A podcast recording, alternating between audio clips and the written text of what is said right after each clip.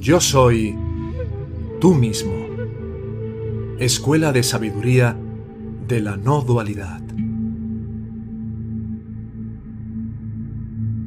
Aquietando tu mente para siempre.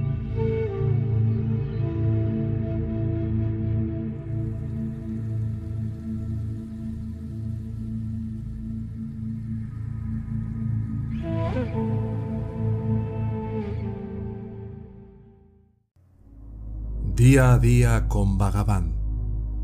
21 de noviembre de 1945. Noche.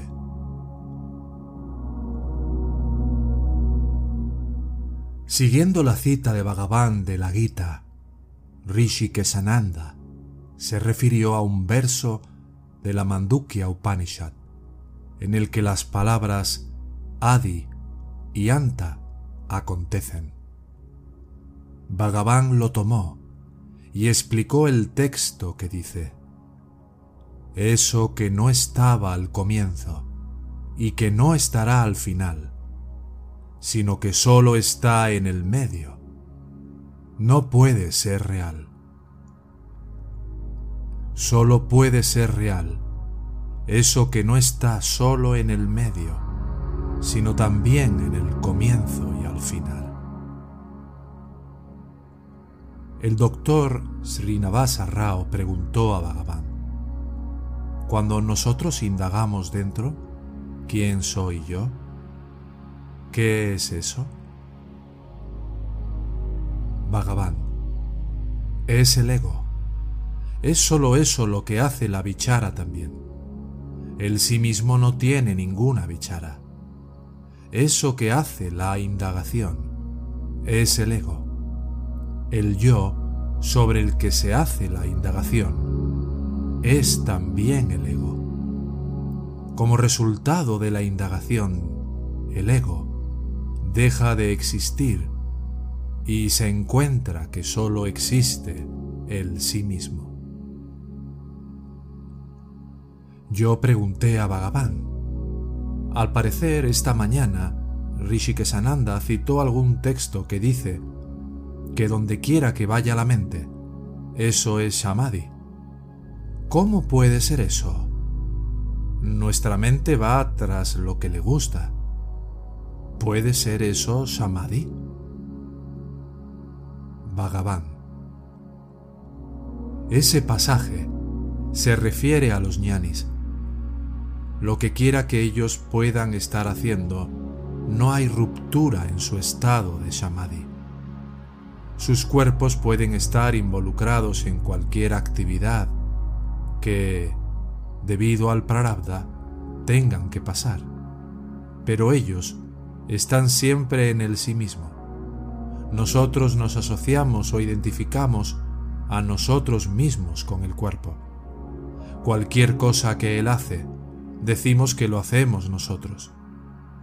La Bhagavad Gita dice, el hombre sabio pensará que los sentidos se mueven entre los objetos de los sentidos y estará desapegado de las actividades de los órganos de los sentidos. Yo iría más lejos y diría que el ñani no piensa siquiera eso. Él es el sí mismo y no ve nada aparte de él mismo. Lo que la Bhagavad Gita dice en el pasaje citado anteriormente es para el abhyasi o el practicante. No hay mal en involucrarse en cualquier actividad que viene a uno de manera natural. El obstáculo o esclavitud está en imaginar que nosotros somos los hacedores y apegarnos a los frutos de tales actividades.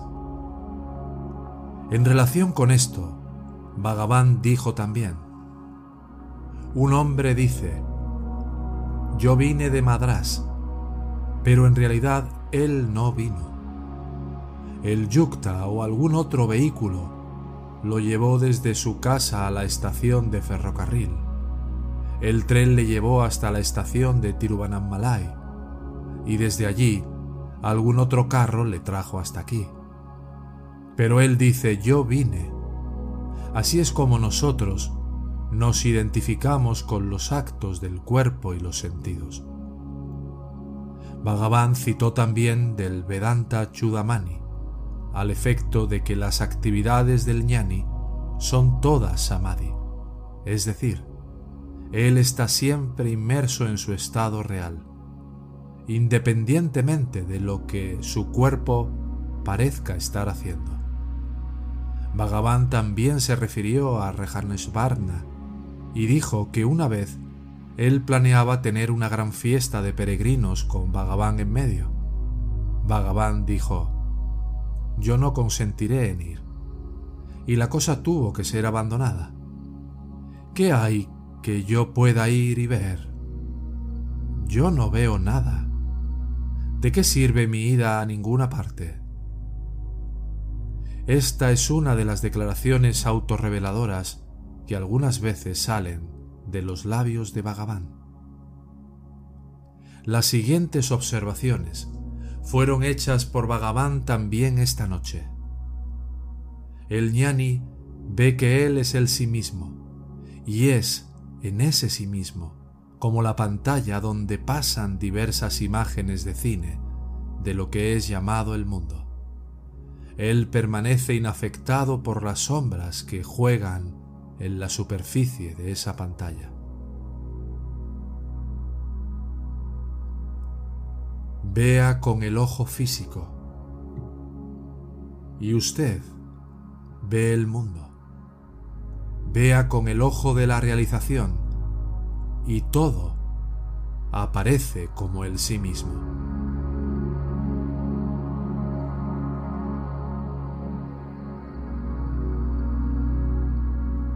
Para ver un objeto que está en la oscuridad, se requieren tanto el ojo como la luz de una lámpara.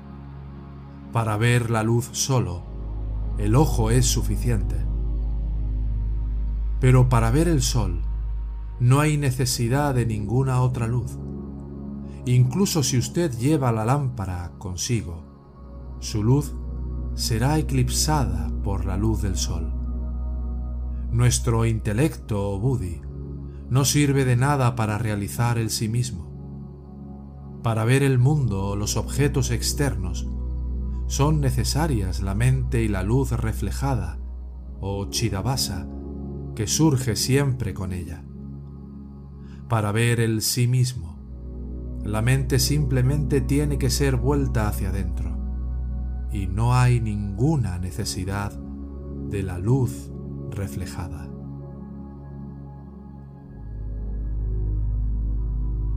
Si nosotros nos concentramos en un pensamiento y vamos a dormir en ese estado, inmediatamente, al despertar, el mismo pensamiento continuará en nuestra mente. A la gente que se le da cloroformo se le pide que cuente uno, dos, etc. Un hombre que cuente hasta seis, cuando se recupera, comienza diciendo siete, 8, etc. En algunos libros, el ego es comparado a una sanguijuela.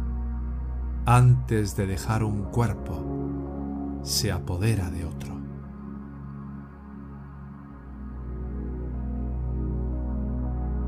Puedes contactarnos en la siguiente dirección de correo electrónico.